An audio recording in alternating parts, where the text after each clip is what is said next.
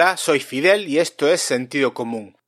Este va a ser un espacio cedido por Emmanuel a este colaborador espontáneo que se cuela en medio de un contenido audible, muy establecido y muy consolidado bajo la visión personal de lo que debe ser su podcast a lo Zack Snyder de Emmanuel y que aparezco con él de vez en cuando hablando del Depor. Igual por eso te suena un poco más mi voz. Y parece que me voy a poder pasar esporádicamente a contarte cosas. Espero no poder romperle nada a él y a ti, que lo sueles escuchar con fidelidad. Voy a intentar ser breve. La Liga de la Justicia de Zack Snyder. Si me lees por Twitter, incluso últimamente hablando con el propio Emma, sabrás que siempre he defendido a este director y al universo que tenía planteado alrededor de estos personajes de cómic. Me había encantado ya en su momento Man of Steel y defendía capa y espada la denostada Batman vs. Superman. El porqué de tanto odio hacia esta película mm, aún es muy difícil de entender bajo mi punto de vista. Creo que el propio director ya lo ha dicho y creo que es raro encontrarse que dentro del mainstream se haya convertido esta película en una especie de película de culto. ¿La adoras o la odias? Estas manías yo creo que también vienen muy influenciadas eh, por un fanatismo un poco absurdo por parte de todos aquellos que tienden a polarizar o a extremar en la sociedad y que curiosamente he leído a mucha gente que adorando todo lo que sale, absolutamente todo lo que sale de Marvel, ojo, que tiene mucho que admirar y yo particularmente beso el suelo del universo cinematográfico marvelita. Pues para estos extremistas, cualquier situación o escena de la película de Batman vs. Superman era buena para ponerla caldo, con argumentos creo que además bastante vacíos. Y si los extremistas venían del lado fanático de DC, igual es porque al final no se ha hecho la película que yo tenía en mi cabeza.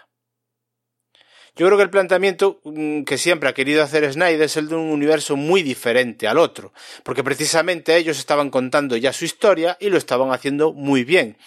Y ya se sabe que si llegas tarde, como lo hizo DC Warner, a esta moda de los superhéroes actual, si sales al campo imitando, pues yo creo que tienes todas las papeletas para estrellarte. Y de otra cosa podrás acusar a Snyder, pero el universo y el planteamiento fue totalmente diferente. Por eso el proyecto Justice League, el que dirigió al final o quedó como director Josh Whedon, y que Snyder tuvo que dejar a medio acabar por el triste suicidio de su hija, fue un fracaso. Ni siquiera produjo el odio y la admiración por igual que había causado Batman vs. Superman, porque creo que se convirtió en una decepción tan absoluta que si me apuras ni siquiera despertaba eh, simpatías ni odios tan exacerbados como sí provocó la anterior. Y eso en proyectos tan mastodónticos como estos es malo, muy malo. Por eso supongo que ese movimiento que hubo a posteriori para pedir que se hiciese el corte de Zack Snyder, y por eso los empresarios del entretenimiento, independientemente de sus razones de concepto o de proyecto que tuviesen con respecto a lo que querían que fuese el universo Liga de la Justicia, asignaron un extra importante de dinero para que Snyder pudiese más o menos acabar lo que empezó. A pesar de esos rumores de están deseando que se estrelle, en realidad apuestan por ello pero con la boca pequeña, no les gusta Snyder. A ver, esta gente se mueve por un afán puramente económico. Punto. No están para cumplirme el capricho a mí ni a ningún fan que haya pensado esto no me gusta, volved a hacerlo. De hecho, es la misma plataforma que emitió y acabó Juego de Tronos de una manera que parece que a muchos fans no gustó y que hubo también peticiones para rehacer el final. Y de eso nunca más se supo. Bueno, sigo con la Justice League de Snyder y de la que ya os habló Emma en el anterior capítulo de intro. A ver, ¿qué puedo decir yo a mayores? A, a mí me encantó. A ver, da muletas a lo cojo que le quedó a Wedon de su versión, alas a lo que más o menos salió bien en la primera versión y sobre todo nos da más tiempo de paladear, de saborear, de disfrutar. No, no es normal obviamente ver una película de casi cuatro horas. pero le sobra metraje. A un libro que cuenta una trama en 1200 páginas le sobrará algo que seguramente consiga reducirlo a 700, ¿verdad? Vamos, seguro. Pero si las tienes y las disfrutas, ¿por qué quitarle? Recordemos que este producto salió como café para muy cafeteros y el entusiasmo del que llega a la peli es tal que lo único que quieren es dame más. Por favor, y si hubiera durado cinco horas, pues también. Voy a sacarle dos peros.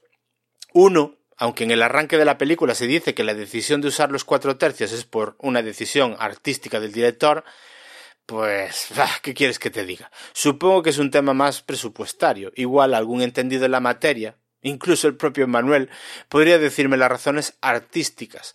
Pero cuando en este mundo cinematográfico se suele apostar por el 16 novenos, pues por algo será.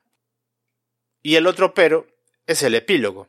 Quizás es demasiado hardcore para mí. Yo soy fanático de Superman, muy de Batman, aunque no tanto como de como del héroe de la capa. Pero quiero decirte que si todo lo que me das a mayores mm, está bien, digamos que se sale de la trama principal que hemos estado viendo durante tres horas y cuarto casi, porque el epílogo me parece que dura una media hora. Sí es cierto que en mi caso no me conozco todo, todo, todo lo que se ha desarrollado históricamente en cómics y otros productos, con lo que sueños, visiones, apostillas al fin y al cabo a lo que hemos visto al final en la peli, se me hicieron muy, muy, muy pegotes. Están ahí, son muy potentes, pero yo no les vi tanto sentido como, como el resto de la trama que me habían desarrollado. Igual es que soy un poco torpe y, como os digo, no tengo la amplitud de conocimiento necesaria. Entre las cosas positivas debo decir que solo el comienzo con el grito desgarrador en la muerte de Superman me puso los pelos de punta.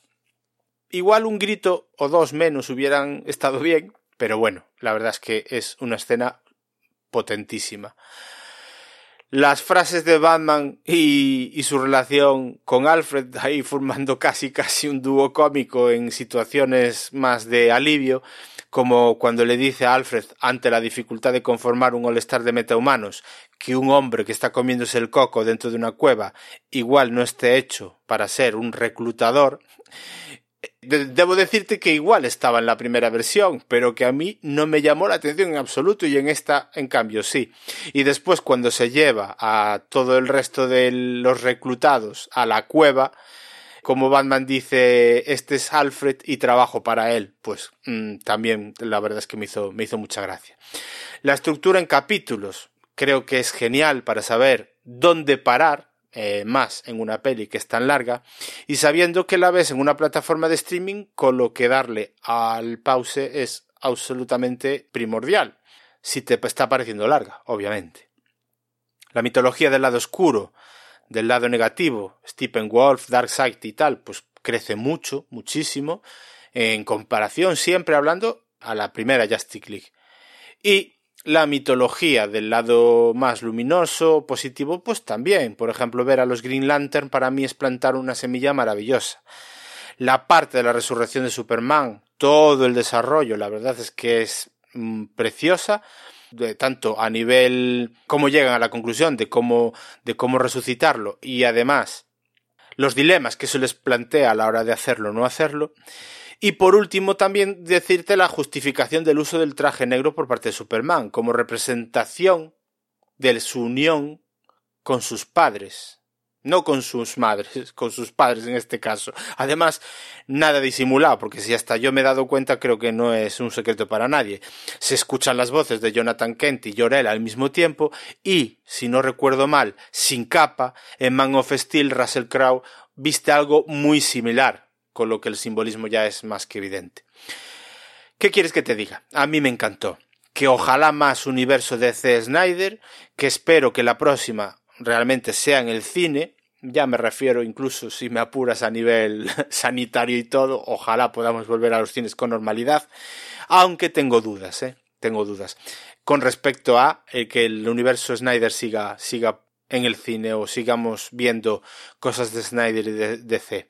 Y esperemos además que el experimento haya salido lo suficientemente bien pues para que se den cuenta de que se pueden hacer superhéroes diferentes a los de Marvel y que se puede jugar a otra cosa.